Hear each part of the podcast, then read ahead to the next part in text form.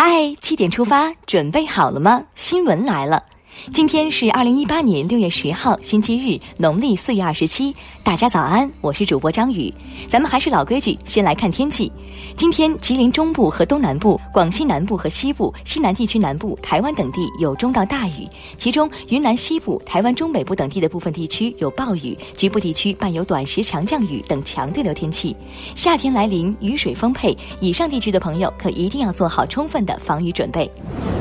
首先，我们还是来关注上合峰会的最新消息。今天上午九点，上海合作组织青岛峰会将在青岛国际会议中心举行。国家主席习近平将迎接出席峰会的外方领导人，并集体合影。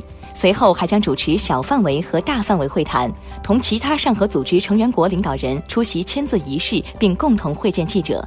又一个在中国举办的盛会即将开始，想想就很期待呢。昨天，国家主席习近平同俄罗斯总统普京、蒙古国总统巴特图勒嘎在上海举行中俄蒙三国元首第四次会晤。晚间，中国国家主席习近平还出席了上海合作组织青岛峰会欢迎宴会，并致祝酒词。宴会结束后，上海合作组织青岛峰会在青岛奥帆中心举行灯光焰火艺术表演，有朋自远方来，以迎接出席峰会的各国嘉宾。今天刊发央广时评，点赞上合峰会和合理念，滋养上海精神。从青岛的蓝天碧海，再放眼看看全国，国家生态环境部将于六月十一号启动蓝天保卫战重点区域强化督查。此次强化督查将持续到明年四月底，共计动用约一点八万人次，覆盖京津冀及周边、长三角、汾渭平原等重点区域，保护环境刻不容缓。在数字时代，可不能对咱老百姓的数字消费玩猫腻。针对基础电信企业不限量套餐隐藏限制条款等宣传问题，工信部要求全行业立即开展自查工作，切实规范此类套餐的宣传推广行为，不得片面夸大或混淆优惠幅度，少一些套路，让用户消费的明明白白才是正道。病有所医，健康惠民，事关千家万户。国家卫健委发布的报告显示，二零一六年我国异地就医患者约一百九十六万例，比二零一五年略有下降。患者异地就医的区域性集中趋势也略有好转。上海是患者异地就医流入地的首位。希望未来咱看病能越来越方便。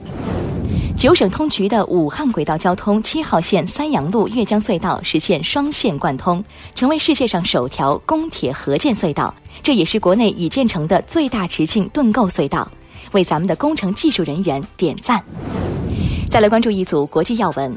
中国声音获得全球响应，国际劳工大会将中国提出构建人类命运共同体理念写入决议。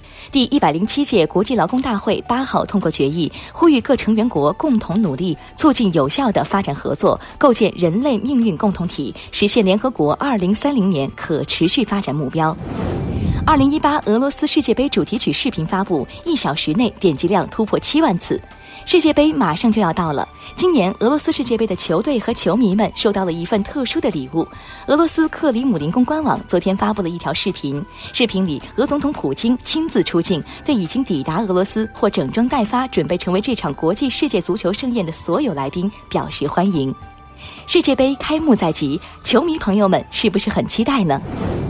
七国集团首脑会议召开在即，法国总统艾玛纽埃尔·马克龙七号对美国总统唐纳德·特朗普甩出重话：假如特朗普不介意受到孤立，其他六国不介意撇开美国达成六国协议。白宫说，特朗普将提早离场，不会待到峰会结束。这是要闹哪样呢？视线再转回国内。中央广播电视总台央视网、央广网国际在线首次以融合直播的方式报道上海合作组织青岛峰会盛况。啤酒之城、浪漫之都、活力之城，青岛迎来海内外关注目光的同时，也见证着总台三网走向融合的过程。我们再来关注民生。国家统计局昨天公布，五月居民消费价格 CPI 同比上涨百分之一点八，连续两个月处于一时代。学区房是很多家长十分关心的话题。在上海某房产交易中心，一位妈妈正在进行房产交易。她说是给孩子买学区房，考虑到很多学区房需要提前五年落户，这位妈妈从怀孕就开始为买学区房做准备。如今孩子十七个月大了，真是可怜天下父母心啊！据网友爆料，深圳一交警暴雨中送高考生赶赴考场，并提供雨衣，可考生衣服还是湿了，反被家长投诉，并称有消息说深圳交警在彻查此事，准备辞退该名铁骑队员。对此，深圳交警回应称，查清了，要隆重表扬。交警护送去考场值得表扬，但这不是交警义务，家长应当心怀感恩。最后进入今天的每日一席话：大道之行，天下为公。在昨晚上海合作组织青岛峰会欢迎宴会上，习近平主席在祝酒词中说：“山东是孔子的故乡和儒家文化发祥地，儒家思想是中华文明的重要组成部分。儒家倡导大道之行，天下为公，主张协和万邦，和衷共济，四海一家。这种和合理念同上海精神有很多相通之处。”上海精神坚持互信、互利、平等、协商，尊重多样文明，谋求共同发展，强调求同存异、合作共赢，在国际上获得广泛认同和支持。大道之行也，天下为公，出自西汉戴胜《礼记·礼运篇》，是战国末年或秦汉之际儒家学者托名孔子进行的答问。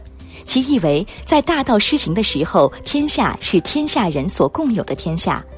大道之行也，天下为公，是习近平主席引用率最高的一则典故，多用于中国外交政策的阐述，旨在打造人类命运共同体。好了，七点出发就到这里，我们明天同一时间再出发。大家早安。